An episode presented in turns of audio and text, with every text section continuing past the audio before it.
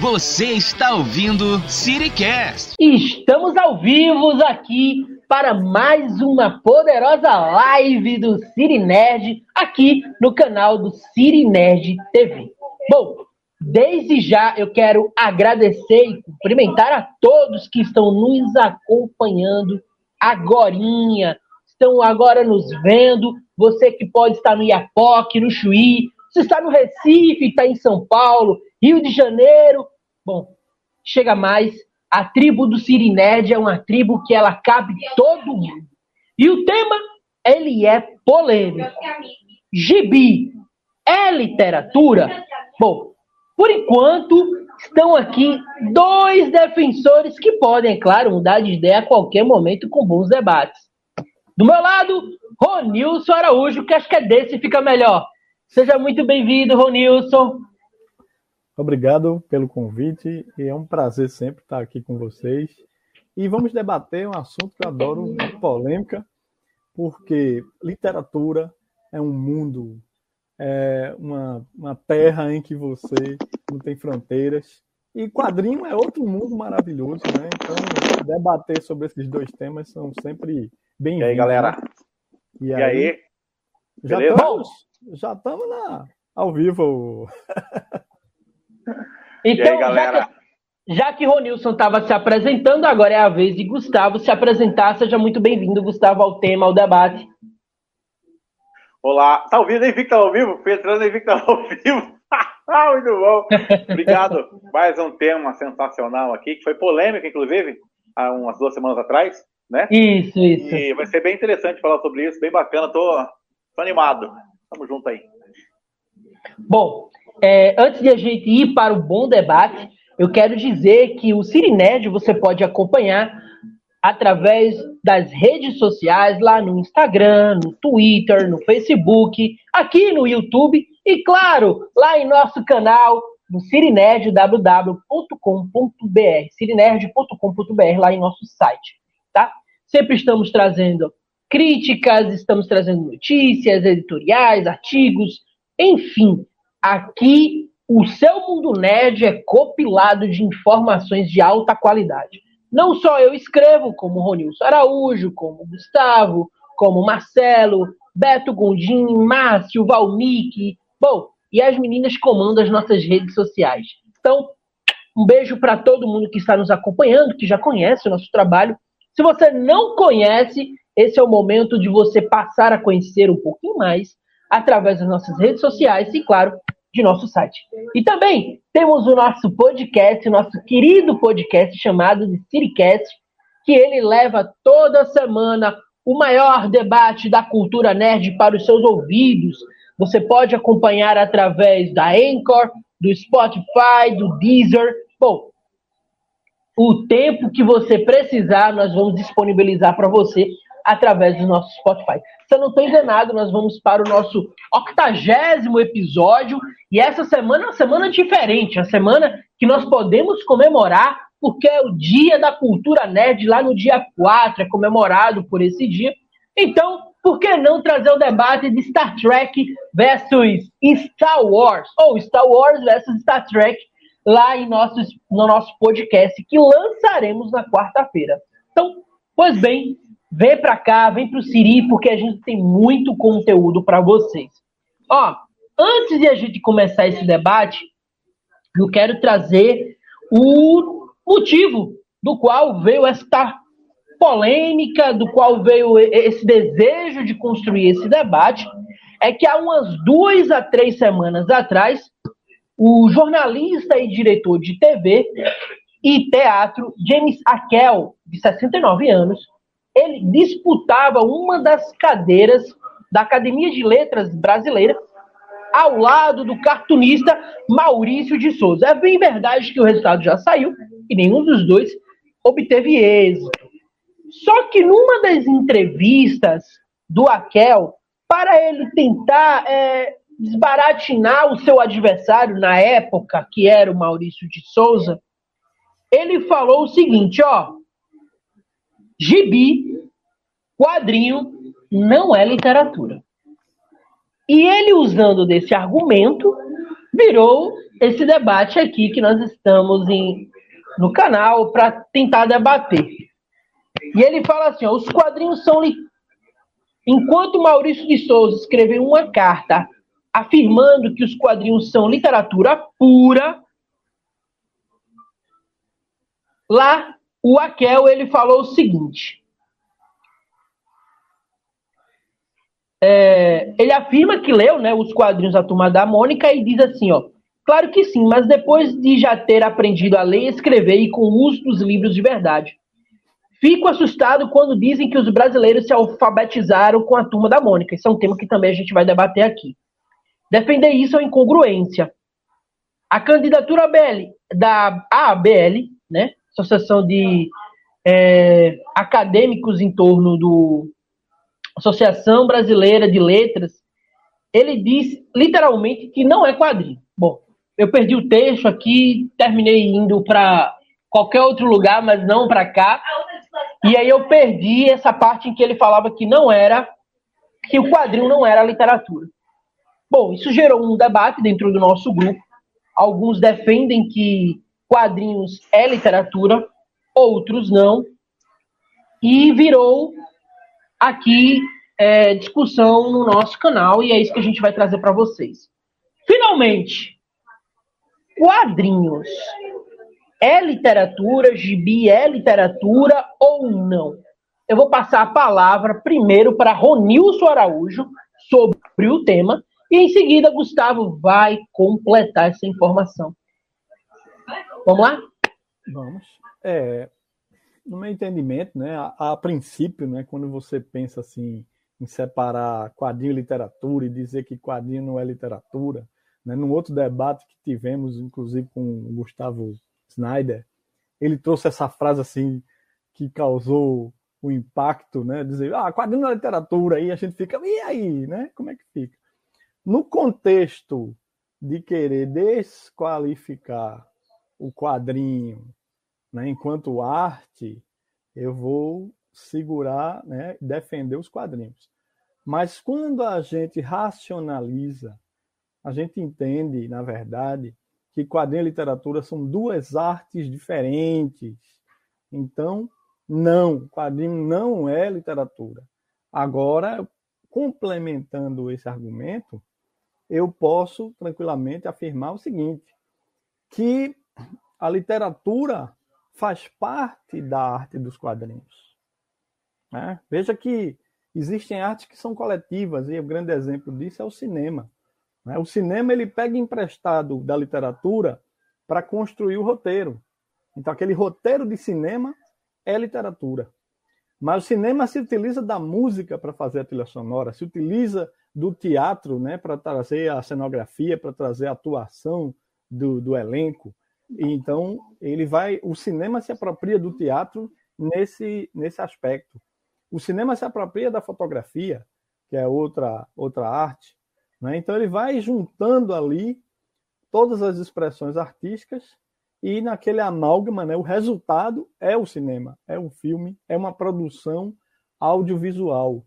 Que até o conceito de produção audiovisual está se misturando, né? Porque tem filme para cinema e agora tem filme para TV, para streaming, para série, para novela, para tudo é audiovisual, né? Então esse conceito aos poucos está se misturando. Mas você tem o cinema, se você tem a expressão do filme propriamente dito, você tem o cinema, mas se você tem um roteiro do filme, é literatura. Então, se você tem o quadrinho, que é o conjunto do, da arte visual, não é, a, como o mestre Will Eisner, o grande mestre dos quadrinhos, já afirmava, é a arte sequencial, né? ele chama o quadrinho de arte sequencial. Então você tem aí uma obra de quadrinhos, mas quando você pega o roteiro daquele quadrinho, é literatura. Na, na modalidade roteiro de quadrinhos. É isso. Gustavo, na sua perspectiva, então, é, eu sempre coloquei que quadrinhos não são literatura. E tá tudo bem. Tem uma galera que acha que a gente tá criticando os quadrinhos ou ofendendo quem lê gibi. E não, eu gibi desde moleque, assim como o Ronilson, assim como o Amauri. Nós lemos quadrinhos, a gente começou nossa vida é, na leitura pelos quadrinhos. Maurício de Souza, Recruta Zero, Pato Donald, e Patinhas, né? Mortadela e Salaminho, enfim, né? Asterix. Nós começamos assim. Asterix, exato. E aí a gente vai passando para coisas mais, como é que é? Drogas mais pesadas, né? Marvel, DC, depois Conan, depois, né, vai, Vertigo, as aí, né? as gráficas, aí o selo, mangá. É, o selo Epic, aí o quadrinho europeu. Assim, é, então a gente, vai, a gente vai evoluindo, sabe? Eu fui ler o, o, livro do Drácula, o Drácula, nos anos 90, depois que eu já tinha passado por todas as fases dos quadrinhos. Eu, eu já conhecia o, o, o, Eu comecei lendo a, a coleção Vagalume, claro, como acho que a maioria, né? Mas o primeiro livro que eu li mesmo foi o Drácula, depois eu peguei o Duna, para ler, nos anos 90, sabe? E eu senti uma diferença brutal, sabe? Porque, como o Ronilson falou, é, os, os, quadrinhos eles são a mistura de vários elementos. Então, ele empresta a literatura, empresta as palavras da literatura, empresta as imagens do cinema, empresta a sequência é, fixa, parada da fotografia, e está tudo bem. E ela cria uma outra coisa, que não é literatura, sabe? os quadrinhos, como diria o próprio Will Eisner, né, nos anos 70, ele começa esse movimento para colocar os quadrinhos como algo mais acessível ao, ao, grande público, porque até os anos 70, os quadrinhos eram para criança mesmo, criança. Não importa se era Marvel, DC, super-herói. Né? Exato. Will, exato. O Will Eisner é o primeiro cara que começa a quebrar esse preconceito aí em 86, o Miller e o Alan Moore extrapolam ao extremo, né? E o Art Spiegelman também, com o Mouse, extrapolam ao extremo, né? É, mas quadrinhos não são, não são literatura. Quadrinhos é arte sequencial. E tá tudo bem, gente. Tá tudo bem. Não é uma crítica. A gente sempre fala que quadrinhos é a nona arte, né? Nona arte. Então, ou seja, tem outras oito artes antes dela, não antes, mas juntamente com ela, que compõem o grande mosaico da cultura pop. Então você pega, por exemplo, me ajuda aí, Ronilson. Primeira arte é a música, segunda arte é a dança, terceira arte é a pintura. Lista, vai, Mauri. Eu tô com a lista. Vai, manda aí, ó. Manda aí, ó. Manda a lista pra gente. Arquitetura, escultura, pintura, música, literatura, dança e cinema. Então, ó, a literatura já tem. Chegou os games, que é a oitava arte, e o quadrinho é considerado nona arte. Ou seja, ó, vocês estão, ó, o Amaury citou literatura como uma dessas artes. Ou seja, era uma arte separada que compõe esse grande mosaico juntamente com os quadrinhos. Ou seja, ninguém, você não vê ninguém falando que ah, cinema é literatura, música é literatura, é, poesia, literatura, teatro, literatura. Não, é cada um na sua função. É que a, a gente que lê gibi, a gente tem um certo ar de, de, de, de vira-lata, às vezes, de, a gente mesmo pensa que ah, a gente colocar os quadrinhos no mesmo nível que um livro, sei lá, Grande Sertão Veredas, um exemplo, tem que chamar de literatura. Não, nós somos arte sequencial. E tá tudo bem. Tudo bem. Perfeito. Sabe, não tem por que atrelar os quadrinhos a outro, a outro é a outra peça desse mosaico gigantesco que compõe a cultura pop. Entendeu? Cinema não é literatura. Fotografia não é literatura. Teatro não é literatura. E é isso. Quadrinhos não é literatura. E tá tudo bem. É tão importante quanto, na minha visão, pelo menos. Sim. Bom, só para constar, é, a gente queria muito debater sobre o tema, porque eu era um defensor que quadrinhos era literatura. E aí o mais interessante é que eu fui estudar a fundo é, o assunto, o tema do nosso debate aqui. E cheguei à conclusão que, de fato, quadrinhos não é literatura. E eu vou explicar usando os mesmos argumentos, tanto os argumentos de Ronilson quanto de Gustavo. Eu fui a fundo é, buscar primeiro o que era literatura. Só que massa, é, os quadrinhos, eles estão ali presentes. Sim. Sabe? Tem, tem alguma parte da literatura que também é quadrinhos. Mas como o próprio Gustavo, o próprio Ronilson acabou de falar, e, e, usando desse sincretismo de informações, né? Lá da dança, da música. Os quadrinhos, ele usa esses elementos.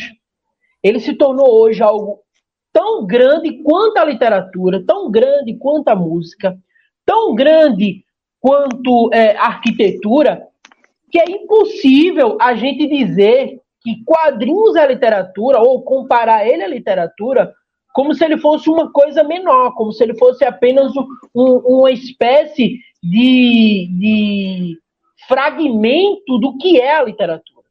Não, ou, os quadrinhos. né? Como alguns querem. Uma subliteratura. Sub, exato. Isso, exato. isso. E aí é onde vem aquela, aquele lance do preconceito, né? Que é o que, assim, algumas pessoas teimam de ainda possuir, de, de, de ter, de que quadrinhos é uma arte inferior, e não é, quando, quando ela não é. Inclusive, eu estou aqui com um dos trabalhos acadêmicos, que eu acho. Eu vou pegar o nome da moça aqui. E ela usou como tema. A, deixa eu ver aqui. O tema aqui, ó, é a Beatriz Sequeira, na verdade, Sequeira, ela não tem o E no final, não tem o R. E um dos textos delas é sobre a legitimação da cultura dos quadrinhos. E o argumento dela é baseado justamente nisso. A partir do momento em que eu coloco quadrinhos como uma literatura, eu estou dizendo que ela é inferior à literatura. E ele não é. Perfeito. E ela ainda continua aqui falando assim, ó. Eu achei massa essa definição das histórias em quadrinhos. Como campo de produção cultural distinto. Vale ressaltar que elas resistiram aos modismos e preconceitos e se consolidaram como uma forma de narrativa que engloba pluralidades estilísticas e ideológicas, mesmo sendo pautada pela lógica consumista do mercado editorial, constituindo assim um campo produtivo com modos específicos em constante processo de renovação. Então, quando a gente fala que o quadrinho ele é literatura, ele é mais que literatura, assim, mais que literatura não, perdão. Ele está no mesmo bojo, na mesma equiparidade da literatura. Então, quando a gente fala, ah, quadrinho não é literatura. Não, quadrinho não é literatura. Quadrinho ele na realidade é um estilo tão ou tão importante quanto a literatura. É não, né? não é nem um estilo, né? Existem os vários estilos Isso. do quadrinho. O quadrinho é uma arte. Exato. A literatura Perfeito. é uma arte e o quadrinho é uma arte.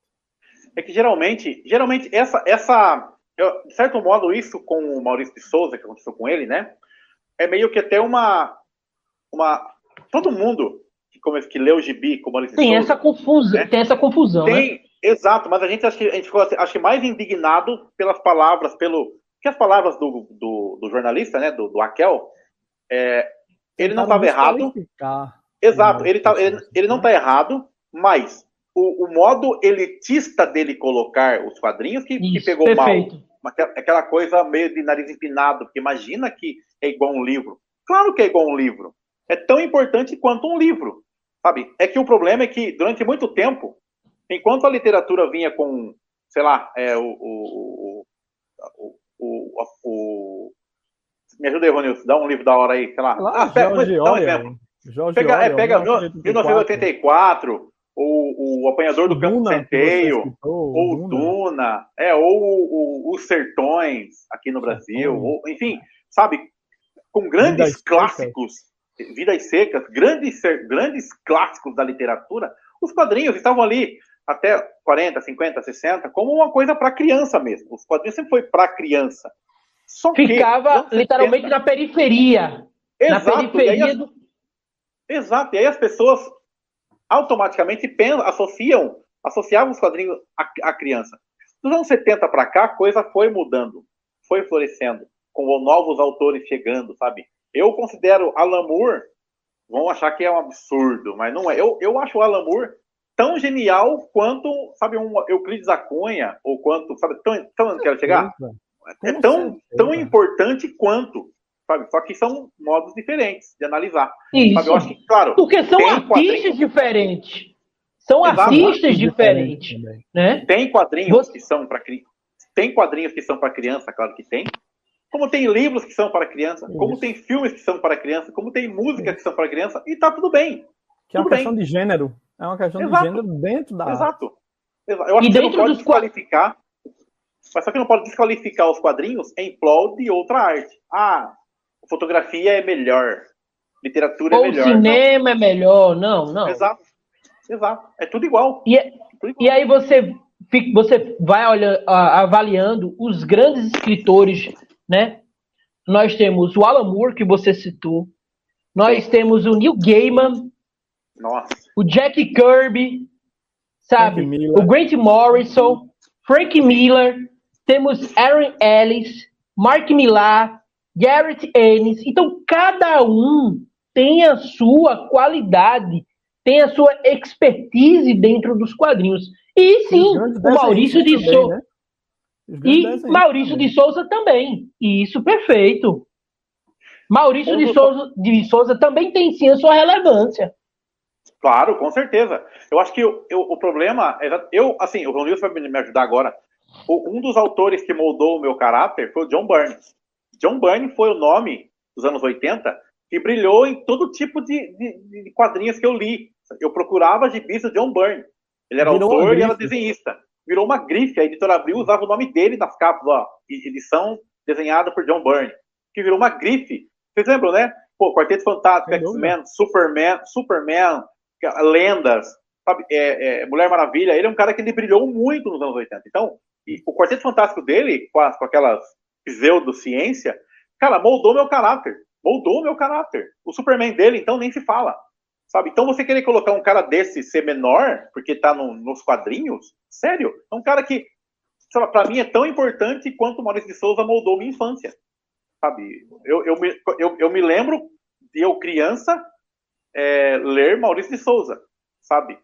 É, então é isso, acho que é isso que, que isso é importante. O, os quadrinhos chegaram para mim antes do cinema antes da literatura, antes de fotografia, sabe? Então, eu acho que é, injusto. Eu acho que esse Akel, o Akel foi infeliz na colocação dele na forma elitista de falar, sabe? De, de querer menosprezar os quadrinhos em prol de uma candidatura dele. Eu entendi. Ele estava fazendo a candidatura dele, beleza, é mas, cara, podia né? ser. Podia ser, é, podia ser menos. Diminuir podia ser... o quadrinho. Exato, exato. Isso não pode. Você pega 86, Bom, você pega, rapidão, você pega 86, que é o ano que vira a chave. 86 é o ano que os quadrinhos viram a chave. Pô, você tem Dark Knight, você tem Watchmen, você tem Mouse, você tem a queda de Murdoch, você tem vários Electra Assassina, vários quadrinhos que, que, estão num patamar acima, assim, acima, sabe? É claro que Watchmen e, e Cavaleiro são clássicos e né, Born Again e Electro não são, é, mas isso não, não é importante. Isso não é importante agora. Isso é importante tá agora. Depois, porque é clássico, viu? Mas isso não é importante agora. Mas assim, colocam os quadrinhos. Por exemplo, Mouse. Mouse ganhou o prêmio Pulitzer. Ele ganhou o Pulitzer. Mas ele não é matéria jornalística. Não é.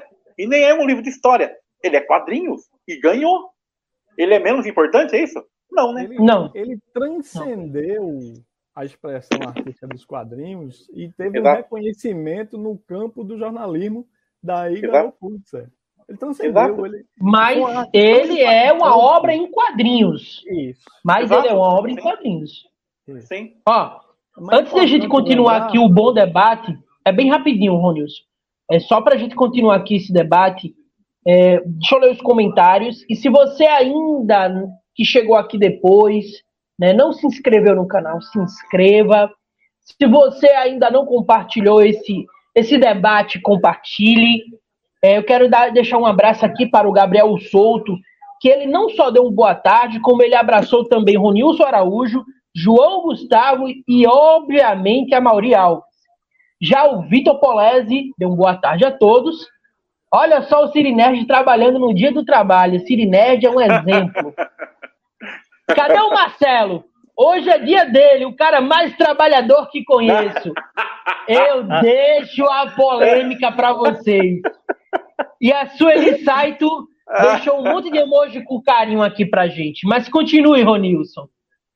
É, é preciso lembrar é, de algumas questões, né? Por exemplo, é, supostamente a ordem da, da, dessas artes, né? A primeira arte, segunda arte, até chegar na, na nona arte, os quadrinhos, a ordem dessas artes é, se desenvolveram né, ao longo da história, né? Então, se for analisar por esse lado, o quadrinho também não era para ser nona arte, né? Uma vez que, quando a gente analisa a essência do quadrinho, né, que é a história do, do quadro, com as figuras, e a sequência de figuras contando uma história aí que tem cenários, personagens, balões de diálogo e tal. Isso está no templo de, de Luxor, no, no Antigo Egito, está na Antiguidade. Então, o Sim. quadrinho ele tem exemplos da antiguidade. Né? Então, a arte dos quadrinhos era para ir lá para trás, né? na verdade. Sim. Era para ser antes do, do cinema, por exemplo. Né? Aí depois, depois do cinema, cinema sétima arte, aí depois botaram a arte dos games na frente dos quadrinhos. Pô. Os games chegaram recente, é um bebê.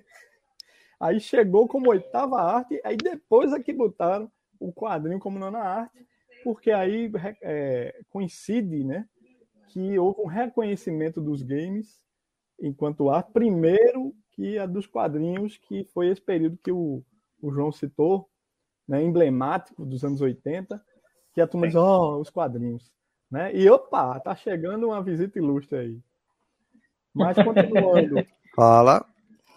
Grande Marcelo. Seja muito bem-vindo, Marcelo Gonzaga. Muito obrigado, chefe. Boa noite, tá. boa noite, mole. Boa tarde a todos aí. Boa tarde. Correndo aí, mas. Você está respondendo ao chamado, aí, tá vendo? Exatamente, exatamente. E como vocês estão? O, o, João tá com a cara de, de nádega aí? Vocês estão destruindo o, os sonhos do João? Não, na realidade a gente chegou à conclusão de que o João estava certo no debate, entendeu? É mesmo? É. Pra variar, né? A não ser que você traga um outro prisma pro debate, né? É, você, você tem outra concepção aí, se você trouxer, chegue junto. Ou então, então concorde. Não, assim, é, o, o, João ele tem bons pontos ali e de fato assim, pô, é, se a gente for ver como como a, a narrativa e, é, dos quadrinhos, que é, é, é, basicamente imagem, e o texto ele complementa a imagem, realmente não é literatura, a literatura clássica, pelo menos, sabe? E tá tudo bem. Tipo, oh, ninguém, tá, tá, tá, ótimo. Em nenhum momento, né? Assim, uma coisa tem que deixar bem clara, então, desde o, em nenhum momento, não é porque quadrinhos não é literatura e nem precisa ser, porque ela é outra coisa, que você tem que rebaixar os quadrinhos. Eu acho que o problema, a polêmica foi mais o Eckel tentar rebaixar os quadrinhos do que estabelecer ele como outro tipo de arte. Esse é o problema para mim, entendeu? Não valorizar não é... o concorrente dele. Exato, exato. Quadrinhos na literatura. E beleza, é outro tipo de arte. Como fotografia é outro tipo de arte. Como cinema é outro tipo de. Eu vou ficar repetindo aqui eternamente. É outro tipo de. A gente tem que deslocar disso. Se, sabe? Se desloca disso. Os quadrinhos não precisam ser literatura, porque literatura é uma peça no mosaico da cultura pop e quadrinhos é outra. O único problema que eu vejo é a galera querer, de repente, colocar os quadrinhos como algo, como algo ruim. E não é. Inferior. Né? E não, ou, e não, não é. A, a, partir do momento que você coloca ele como literatura, você está rebaix... Eh, você tá tentando deixar ele uma, um, um, degrau abaixo da, da literatura. Exato. E não é isso. Não é isso. Exato. A gente, quando diz que ele não é literatura, é porque ele está respondendo no mesmo parâmetro, no mesmo processo de ideia e de arte, como a literatura, como o cinema, a arquitetura, a música, enfim. E a Eu vou dizer para vocês. Preconceito, sim, diga, pode falar, pode falar. Pode falar. Não, pode falar, pode falar. E a origem do preconceito, ela se dá também na nomenclatura, né? porque os quadrinhos no, nos Estados Unidos tem um nome, é, Comic Trip, que seria Sim. as tiras cômicas. Exato. E isso se transportou quando começou a nascer as primeiras revistas em quadrinhos, que lá nos Estados Unidos são chamadas simplesmente de comics, ou cômicas. Sim. Coisa de humor, somente. Né? Sim. E isso não resume todas as, as variáveis da expressão dos quadrinhos, principalmente nos dias de hoje.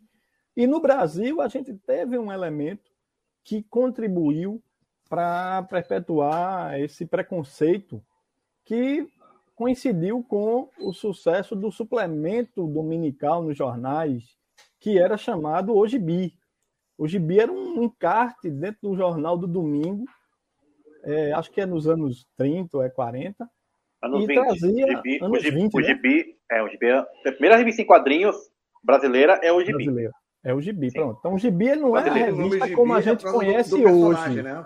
Não. era um suplemento que misturava vários personagens. Então, eu tinha visto que tinha um personagemzinho no topo do negócio lá, que o nome era o Gibi. Não. Então, o Gibi, é assim, o Gibi, é, é, ele era a nomenclatura que usavam na época da escravidão para nomear os pequenos escravos. O Gibi, ah, o é isso? E, é isso. Então, tanto que o, o, bonequinho em cima do gibi é um bonequinho negrinho. Exatamente. Né? representação. Isso, exatamente. Exato. Mas aí virou uma coisa que, assim, os escravos vinham muita, muita, muito livrinho, criança em si, né? E os escravos também. E aí isso foi meio que uma homenagem, de certo modo, como já era chamado, denominado na época, gibi. Ah, pega aquele gibizinho lá, pega o gibi. Sim. Chama o gibi, chama o gibi. Assim, tipo, para não falar chama o negrinho. Chama o gibi, chama não sei o quê certo? E aí isso pegou. Aí com o tempo isso virou, virou um chavão, até que hoje nós falamos gibi por causa disso. Entendeu? É, a gente ah, no Brasil, sabe o que é né, interessante? Né? e era, era o título do, do encadernado lá do jornal. Exato. Sim, Entendi. exato, perfeito, Ó, perfeito. Só, já que o Siri Nerd também é um pouquinho de história, deixa eu dizer a vocês o seguinte. A gente participou da Bienal do Livro há dois anos atrás. Esse ano vamos lutar para participar de novo. A gente participou com três grandes painéis lá, uns dois um pouquinho menor e um maior, dentro da, da Bienal aqui em Pernambuco. E um dos temas era a história dos quadrinhos se moldando é, até os dias atuais. E um dos primeiros escritores dos quadrinhos realmente era um homem negro. Sim. Então, para você ver como a nossa a, a arte que a gente está debatendo aqui, ela é totalmente democrática ela veio dos guetos, hoje ela se tornou algo muito maior, talvez até elitizado para alguns, dependendo do valor, né, que os graphic novels trouxe à tona, mas, enfim, a, o quadrinho, o gibi, ele nasceu das nossas raízes, né, das nossas raízes negras. E para complementar o assunto, é, eu estou aqui com outros comentários no nosso chat e é do Maxwell Carvalho. Ele, além de dar boa tarde, ele diz assim: ó, quadrinhos é muito mais gostoso de se aprender algo. Imagina se as nossas aulas nas escolas fossem em quadrinhos. Teríamos gênios aparecendo, pois seria muito mais gostoso de se aprender. Show! Hoje eu estudo cálculo em quadrinhos. E aí eu, eu, eu, eu trago uma experiência à parte. Tem um amigo meu que ele ajuda as filhas dele é, dando aula, né? E ele usa muito mangá para dar aula de física, que é claro, é, pode ser o mesmo conceito de quadrinho, mas é, é, mais voltado para o Oriente. Mas ele usa o mangá, usa aquele quadrinho, né, para dar aula de física, química, biologia. Talvez não seja, não surtiria efeito em cavalos velhos como a gente, mas para essa geração mais nova, talvez a, utilização dessa arte ela possa obter algum resultado tão um inesperado né? e isso ser um facilitador, ser algo fora dessa caixinha que a gente vivia lá do livro é, é, acadêmico, do livro técnico-científico que nós estávamos acostumados. No entanto, para a gente avançar também o nosso debate, eu separei aqui a lista com as 25 primeiras, primeiros HQs que nós deveríamos ler por toda uma vida. Você não pode sair dessa vida sem você ler esses quadrinhos. E aí a gente vai debatendo um a um para a gente poder avançar e falar que a importância desses quadrinhos em nossas vidas. A primeira é Watchmen, de Alan Moore e Dave Gibbons. E aí? O topo da, da, da pirâmide, né? O máximo então, da expressão artística dos quadrinhos. O maior clássico de todos os tempos. É, o, é a história que redefine os quadrinhos que nós conhecemos hoje. Se hoje você tem The Boys, se você tem é, vários outros tipos, a Image Comics deve muito ao Watchmen. Sim, verdade. com certeza. Então é, é, é, a expressão máxima. O Ronaldo colocou bem. Quadrinhos. Ó, nunca superada, aqui... nunca superada, nunca superada. a segundo, o segundo lugar. Vou ficar coçando. Em segundo lugar está a Saga da Fênix, de Chris Claremore, John Barney e Terry Austin. Claro que é um clássico da Marvel. Ah, ah eu sabia que eu ia ser Peraí, peraí. Não é porque... Peraí. Não é porque tá nessa lista que ele é clássico. Tem uma diferença muito grande. Muito grande. Mas, depois, se você quer. não, não, não, nada a ver. Mas se você. Não dá bola. Mas se você. Dá bola pro Ronilson, não, que é Marvel. Mas se você quer uma história. Uma história que tem. Uma história. acho que a saga da Fênix. Falando sério mesmo. Eu acho que é uma das histórias mais acessíveis a novos leitores. Ela tem os modismos da época de ter muito texto descritivo, eu sei. Mas, cara, ela tem ação, aventura, suspense. É, ela tem, ela tem ação, aventura, suspense, romance, sabe? Aquele final é muito ruim, o final dele é muito ruim, aquele tiro de laser é muito ruim, mas até chegar lá a história é muito boa, não sei como seja. É uma novela, né? É uma novela. Born Again, de O Demolidor, né? De Frank Miller e David Mazzucchelli. Sim, é a... essa história é muito boa. A gente e tem... A queda de Batman... Murdoch, né, no Brasil. Sim, a queda de, queda de Murdoch. A queda de Murdoch. Batman 1, de Frank Miller e David Mazzucchelli. A origem definitiva do Batman. Definitiva. Lembrando que o filme Batman Begins se inspira quase praticamente Muito. tudo, né? Do Batman 1. E lembrando Inclusive, que o Batman 1. Visuais, né? O, exato, o Batman 1 saiu pela primeira vez aqui em formatinho pela Abril. Formatinho, bota fé.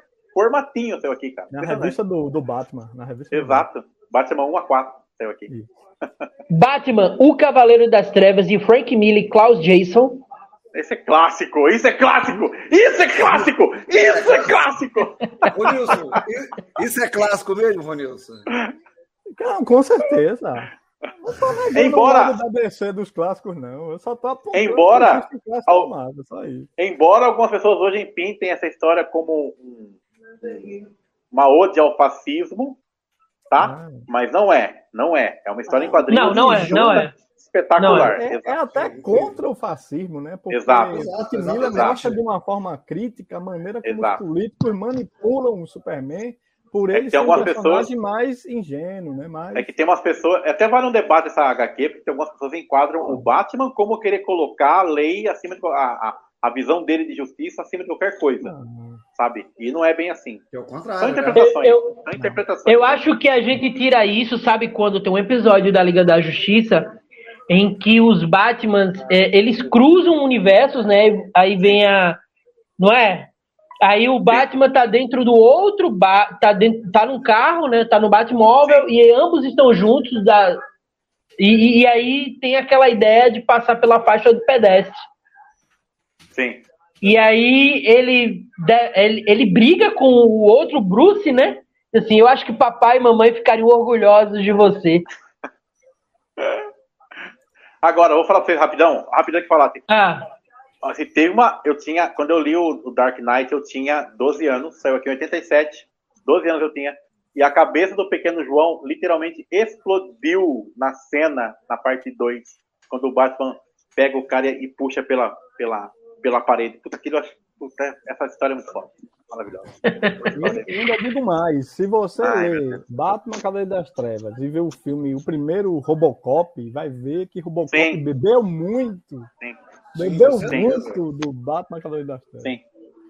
All-Star Superman na sexta posição, ah, de Grant é Morrison e Frank Kittley. Essa é maravilhosa. É uma carta de amor ao Superman da área de prata, né? Que são 50 do Kurt Swan. E, tem, e o, o Morrison e o Kittley, eles até pegam alguns enquadramentos do Kurt Swan dos anos 60 e colocam aqui. Cara, essa história é genial. Genial. Não, e a arte? Crise nas né? Infinitas Terras, de Mark Isso, Hoffman, George Pérez, Fala. Dick Giordano Mar... e Jerry ah. Ordway. Deixa o Marcelo falar que ele adora. Fala, Marcelo. E, Declare isso amor. sim é um clássico, uma, uma, a maior saga de todos os tempos. E eu fico envergonhado de quem fala que, que Guerras Secretas é muito bom. Não, a crise é maravilhosa. Não, a crise é maravilhosa. Não, a crise, cara. Sandman, Sandman, Estação das Brumas, Nossa. de Neil Gaiman, Kelly Jones, Caramba. Mike, e aí vem, tem um monte de, um, tem um monte de artista envolvido, né? É o Malcolm Jones III, Matt Wagner.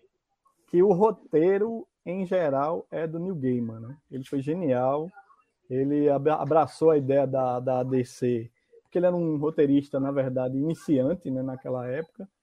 E a DC diz: olha, pega os personagens antigos que ninguém mais está usando e você recria aí do jeito que você quer. E aí ele vem com a ideia de Sandman, que ele terminou criando a mitologia das Exato. mitologias. Né? Ele consegue, Sim. numa única mitologia, unificar as diversas mitologias de uma forma brilhante e numa história sempre rica, sempre instigante, né? Porque trata de tudo, né? Mistura poesia, música, literatura, mistura tudo, tudo. E quadrinhos E- de alto nível. O Sandman é um exemplo clássico mesmo que mistura tudo.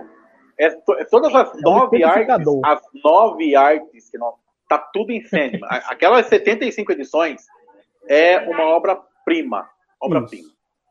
Obra-prima. Reino do Amanhã, de Mark Wade e Alex Ross. Nossa. clássico. Isso é clássico demais. A cena que o Superman volta, a cena que ele volta, que a galera fala, olha lá no céu, é um pássaro. Aí o Alex Ross desenha ele de baixo pra cima. Essa cena arrepia até hoje. Pô, Não, e aquela conversa na lanchonete, né? No, no pós, né? Que é o, o Clark Sim, Kent com o Bruce. Wayne. Que genial, genial. é Maus, a história de um sobrevivente. Nossa. De mostrar. Art Spiegelman. Incrível. Essa é pra Arthur. fazer chorar, meu irmão. Que, cara, é, tô todo arrepiado, só de lembrar, porque é, é- é- talvez ali, acho que m- m- mais do que o, o Watchman, nesse sentido, que assim, eu acho que se fosse colocar alguma coisa como literatura especificamente, hipoteticamente, Maus é, é- é- seria a, a síntese de tudo, uma união perfeita ali entre entre o texto e a imagem. É impressionante, impressionante como essa história ela é impactante ainda hoje, cara. E essa é necess... muito necessária nos dias de hoje. Acho que é por isso que ganhou o Pulitzer, né? A saga bola, das trevas eternas. Eita, a Mauri tá cortando. a Caiu? É, Cortou a. Mauri. Mauri. A saga das trevas eternas. É, da Legião dos Super-Heróis, é uma saga de 82, do Paul Levitz, o Kate Giffen. Saiu aqui no, no informatinho a primeira vez. Lembra, né, Ronilson? E foi, sim. e foi a história, a história inicial, a história que dá início a Super Powers aqui no Brasil, lembra? Número 1. Lembra? Ah, 86. Super Essa história é espetacular. É, uma- é a- é a- o confronto final. É, seria é o, é o capítulo final. Seria do, do, do- do- lá dos Novos Deuses, do Jack Kirby, né? O, capítulo final seria aqui na Legião. É, é fora de série, cara. Depois a Panini relançou, tá sempre em catálogo agora. É brilhante, cara. Porque Brilhante. merece, né? Merece. Merece, merece. A saga das trevas eternas. Vocês viram isso? É o que ele tava Comentamos. comentando agora. Comentamos agora, comentamos. A era do apocalipse. Clássica essa, aí. ah, não. Essa não, essa não. Ah, Ele merecia estar nessa lista. Não, Ele não, estar nessa lista. não. É uma Então, ideia cara, curiosa, criativa. A ideia é boa. A ideia é boa. a A ideia é é boa. Mas é muito mal, muito mal. Mal executado. Ah, muito mal eu executado. acho que o- Não Os desenhos são- nessa lista, não. Os desenhos Tá são bom. pavorosos. E Pavorosos. os novos titãs, o contrato de Judas. Ah, aí sim. Então, então. Aí sim. Aí A gente já sim. comentou Né? isso. Desenhando. É um roteiro espet- é- é- Esse também, cara. É que eu, eu, eu gosto, acho que muito mais da história, do, assim, do roteiro, assim, da maioria das histórias, mas, é, é, do que alguns desenhos. Como o João mencionou da Era do Apocalipse, a, a ideia e a história é legal, muito embora em alguns momentos ela, ela acaba se perdendo.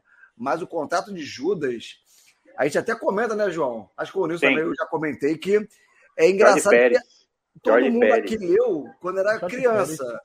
E ela mais claramente ela, ela não é para criança em alguns momentos. Não, não, Mas não é é pra criança. Mas é um negócio tão impactante, porque até hoje tem, É surreal. tem anos? 30, 30, 35 anos que a gente leu isso aí? Meu Sim. irmão, e ela é impactante até hoje, cara. Como pode, Sim. né? Ela é forte. Mas o que acontece é que o- os, os Titãs, nos anos 80, eles rivalizavam com os X-Men do Claremont e do Sim. Byrne, depois do John, John Romita e tal. Então, assim, é, e era o, era o Marv Wolfman e o George Pérez em alto nível. Então, era uma novela e a gente acompanhava aquela novela mês a mês, eles iam desenvolvendo os personagens de uma maneira que você se apega. E quando, é- e quando a Dana Markov, ela chega, a Terra chega nos Titãs, que ela começa a envolver com, com, com, com o Mutan, fala, ah, que fofo. Quando ela se revela uma, uma traidora do caramba e ainda ela tá dormindo, ela tá dormindo, ela tá transando com o Exterminador. Tem uma cena dela de camisola, fumando. 12 anos ela tinha, 12 anos. Aí depois a DC mudou pra 14, né, pra não dar problema. Ah, Mas o, sabe? É, pra disfarçar, mas, pô, você vê o, o Slade Wilson claramente um cara sei lá, com 70 anos, com a menina de 12 anos. A... Cusão, Nossa, cara. Cusão. E aqui no Cusão, Brasil, nossa, meio é que impactante. eles, É alteraram isso aí, né? Acho que é, eles cortaram primeiro, né? E depois numa É, inclusive, reimpressão- Inclusive, o nome dela, o nome dela original é Tara Markov. Tara Markov. Aqui virou Dana Markov, porque Tara, né? Em português é. Ah. Né? Ó, pra gente continuar a nossa listinha aqui, deixa eu separar aqui pra vocês uma coisa. Os comentários de Maxwell Carvalho. Ele disse que ele mandou para o WhatsApp de Ronilson Araújo, né, a foto lá do quadrinho que ele tem acompanhado de cálculo. Ele elogiou a boa memória de vocês, quando ele disse que vocês têm uma verdadeira memória de monstros, que vocês estão lembrando de tudo aí. E assim, a gente tem muita, muito quadrinho para acompanhar, muito quadrinho para ler. E eu acho que nessa tarde vocês poderiam indicar para o público que está nos acompanhando qual quadrinho eles deveriam ler. né? Eu queria que cada um de vocês é, Cita uns três, cita uns três. citasse pelo Tá bom. menos uns três quadrinhos para Tá a galera acompanhar, ler. Pode ser? Fechou? Quer começar, Ronilson? Quero. Manda ver. Eu vou citar um. Eu gosto das indicações do Ronilson. Eu gosto das indicações do Ronilson. Eu Eu vou gosto. sair do, do cenário mais popular de, de super-heróis, né? E vou citar três quadrinhos assim. É, de Marjane e Satrapi, eu cito Persépolis, que é um Maravilhoso. quadrinho espetacular.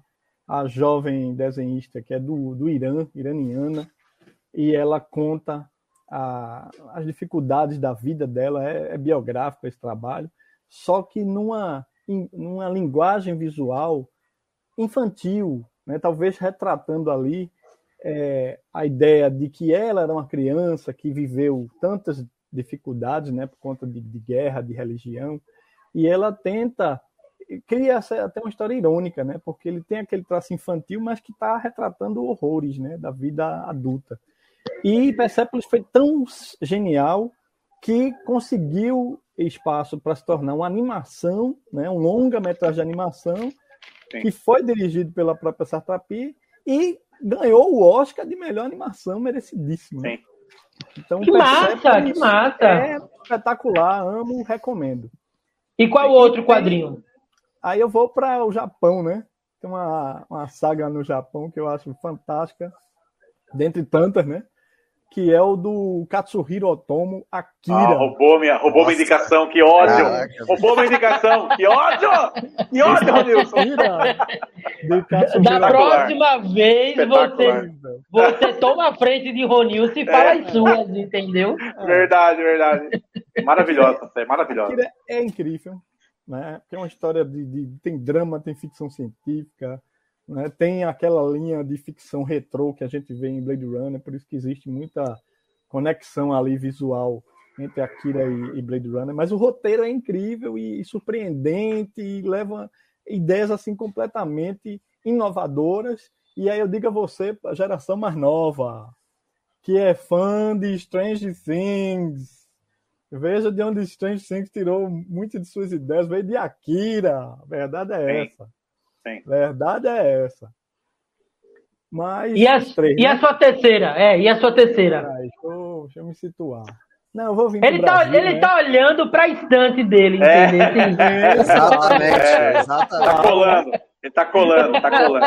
Eu vou vir para o Brasil, né? Porque merece também essa celebração.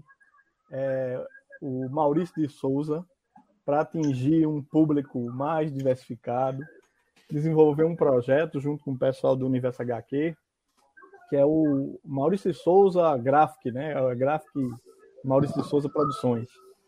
E nesse trabalho saiu a história do astronauta Caraca, roubou minha indicação! astronauta que gerou uma saga assim incrível, né? Surpreendente, com várias edições, na verdade, né? Que Primeiro, vai virar série, não é isso? que vai virar série. Uma série da se HBO Max. engano, A HBO, né? Que, assim, cada história é como se fosse um filme, né? É um, muitos é um antológico, né? Muitos conceitos de ficção científica, assim, séria, seríssima, não fica devendo nada a grandes trabalhos de ficção científica. E recomendo demais, viu? todos esses do astronauta são, são muito bons. A simetria, né? Deixa eu me lembrar, que não é tanto nome. Magnetar é o primeiro, né? Magnetar é incrível, incrível. Recomendo. Marcelo, as três indicações suas, Marcelo. Não caiu logo agora? É. Vai, Marcelo, vai, contigo. Então vamos lá, né? Já que o Ronilson roubou a minha, descaradamente roubou a minha indicação, vou começar com 300, né? Frank Miller, que eu, pô, Miller. Eu acho incrível, acho fantástico. Aliás, me faltam é, duas revistas das cinco. eu tô correndo atrás aí. Acho sensacional. Tem o, o filme que é o filme é legal, é, é, é bacana, mas o quadrinho é tão sensacional, é tão espetacular que, que vale a pena aí a turma conferir.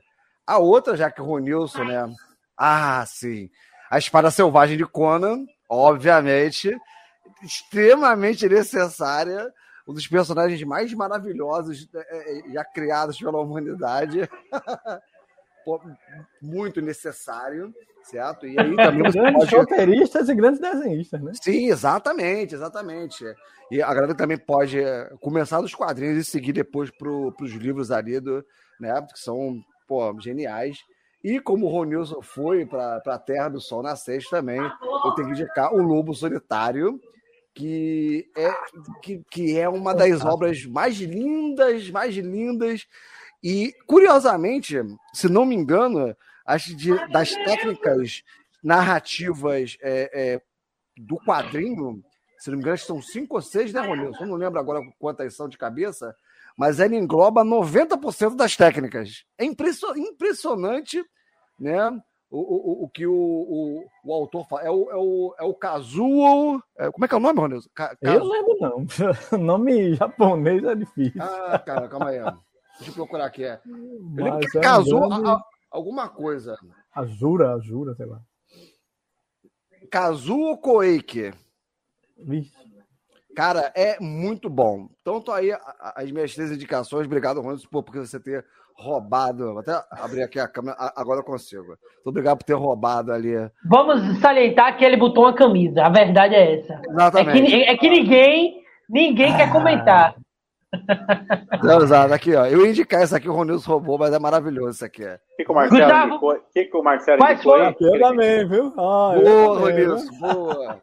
O que, que o Marcelo indicou? Que que você indicou ele Marcelo? indicou 300, ele, o Lobo Solitário, Sim. e ele indicou também, qual foi mesmo, Marcelo? Me lembra aí, por favor. Conan. O, o homem untado de, de um monte de óleo no corpo. É maravilhoso. Vai, ah, Gustavo, quais são as tuas indicações? Cara, eu quero indicar, eu quero indicar, é, acho que o primeiro quadrinho que explodiu minha cabeça ainda nos anos 80, lá no Super Amigos, que é Câmara 3000. É uma, é uma minissérie, uma maxi-série em 12 edições do, do Mike Barley, do Brian Boland, desenho espetacular do, do Brian Boland. É uma série adulta que saiu no mix infantil. Super Amigos era um mix infantil. Então você tinha lá histórias da Supergirl, lembra, Ronildo? Da Supergirl, uhum. do, do Mike Sikowski, desenho está horroroso, muito ruim o desenho dele. Aí você tinha Lanterna Verde e o Arqueiro Verde, que, que dá, já da fase do Neil Adams, né, com o Daniel Neal. E tinha Câmara 3000, que era uma coisa que ninguém sabia o que era, mas que era genial. A cada número, basicamente a história do Rei Arthur, a Morgana que acorda, Le Fay, a Morgana Le Fay, basicamente o Rei Arthur acorda no século no, no ano 3000 para impedir uma invasão alienígena. Parece besta, mas quando você começa a ler a história, é brilhante. Ela vai numa narrativa tão crescente. E tem, claro, a trágica história de Tristã e Isolda, né? Que o, o, ser Tristão ele reencarna num corpo de mulher, então já tem assuntos como trans, tem, cara, é muito, tá muito à frente do seu tempo. 82. Então é uma história que até hoje me impacta, eu leio, religiosamente todo ano eu leio, que é brilhante. Segundo, do mesmo ano, eu quero indicar, essa é tão boa quanto Sandman, mas a saga do monstro do pântano do Alan Moore Nossa, verdade. é algo difícil de ser superado. Sabe, o texto do, do Moore é brilhante, é, é espetacular, é sublime, e ele subverte a narrativa do que nós conhecíamos, porque o monstro do pântano era um Alec Holland, né, que virava um monstro. E o Alan Moore fala, não, não, não, é o contrário. O monstro do pântano é uma planta que pensa ser o Alec Holland. E a partir daí, ele desenvolve toda uma mitologia do mundo. Ele fica cinco anos, e os cinco anos são espetaculares. É muito bom. Terceira indicação, eu quero vir aqui para o Brasil. Eu vou indicar Tungstênio, do Marcelo Quintanilha. Ganhou o Angoleme. Virou filme, inclusive. Filmaço, se você puder assistir. Filmaço. Até vou fazer um vídeo sobre... Eu fiz um, um, um, uma lista, né? Sobre adaptações de quadrinhos nacionais para o cinema. No Cine, no, no Cine Nerd. E eu até vou transformar essa lista em vídeo depois, porque eu, eu fui rever o, o Tungstênio. E o, o filme é brilhante, mas o gibi é genial. São quatro histórias que se intercalam, sabe? E aí tem uma conclusão no final que é maravilhosa, Tungstênio, brilhante. O filme, que foi lançado em 2017, ele pode ser acompanhado na Apple TV para quem tem um aplicativo da Apple. Boa, muito Boa. bom. Beleza? Ó, Excelente. só pra gente fechar aquela lista das 25 maiores produções aqui, segundo a internet, a gente ainda tem o Lanterna. O Lanterna tem o Hom- 14, o Homem-Aranha, a última caçada de Craven. V de Vingança. Lanterna Verde, Guerra da Tropa Sinestro. Vingadores sob ataque. Espetacular. Yeah. Puta, nossa história é espetacular! Essa, Meu João. Deus. É Marvel, saiu aqui. tá- Não, mas é muito boa. Ela é, é da não é clássico, tá? Não é clássico. Não é clássico. Essa é Mas aquela é que o muito Visão chega boa. na mansão não é ferrada? Não, é essa é, não, essa é a queda. Não, essa, Essa é a queda. queda, essa, né? é, essa é a queda.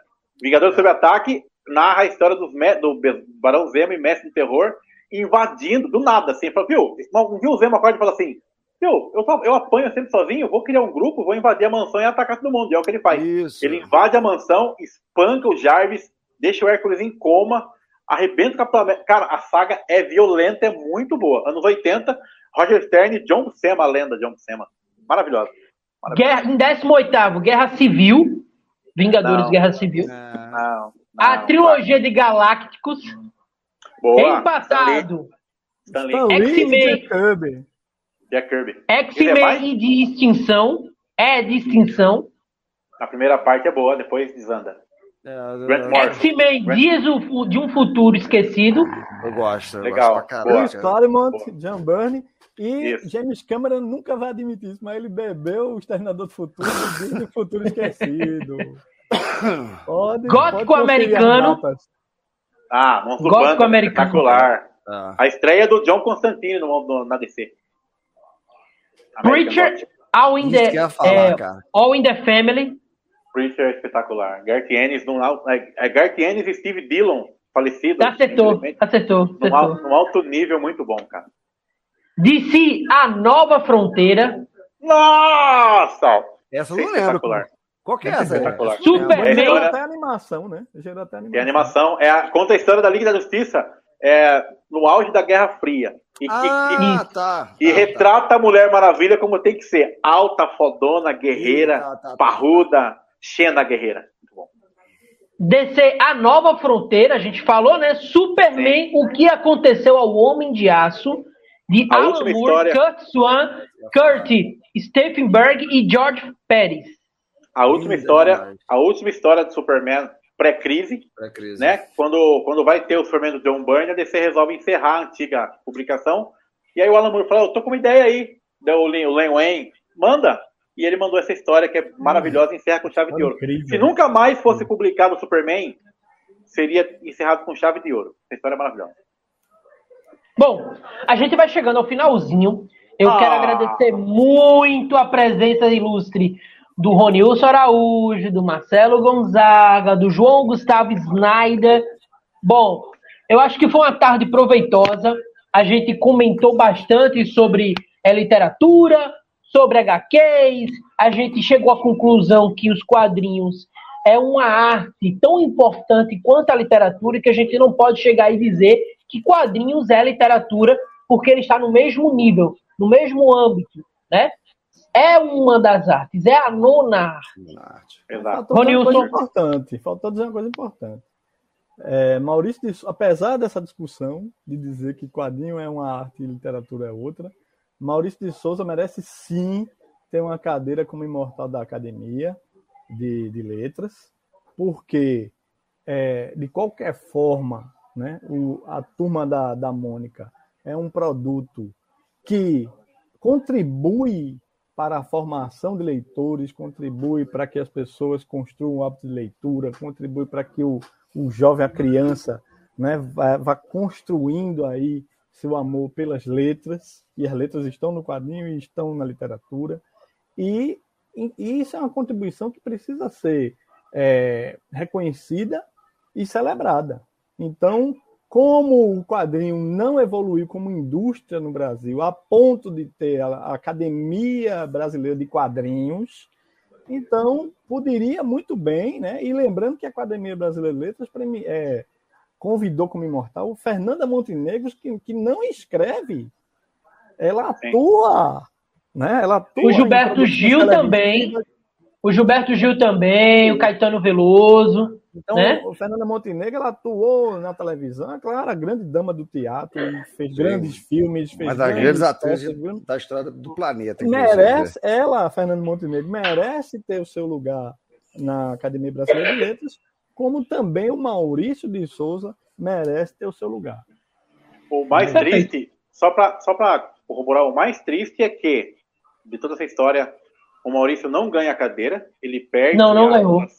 De 35 a 2. A 2, exato. A 2. Então, assim, teve só dois Foi votos. vergonhoso. Foi vergonhoso. Foi, é o que eu ia dizer agora. É uma vergonha. Eu não conheço os trâmites das votações da eleição, também não estou aqui é, para criticar, mas é uma e vergonha. Nem a gente menosprezar país... o trabalho do outro Exato. colega, né? Exato, mas é uma vergonha um cara que fez tanto, é, apesar de quadrinhos não serem literatura, é uma vergonha um cara que fez tanto pela, pela infância de todo mundo, nós aqui inclusive, não ter uma cadeira ali. É uma vergonha. É uma vergonha.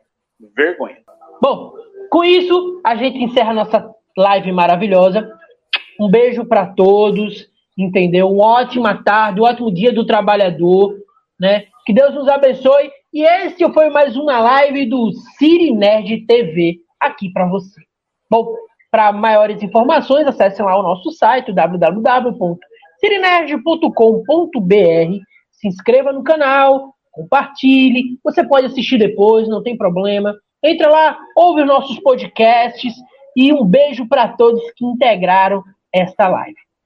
Tchau. Sabia que você pode expor a sua marca no Cirinerd? Entre em contato com assessoria@cirinerd.com.br.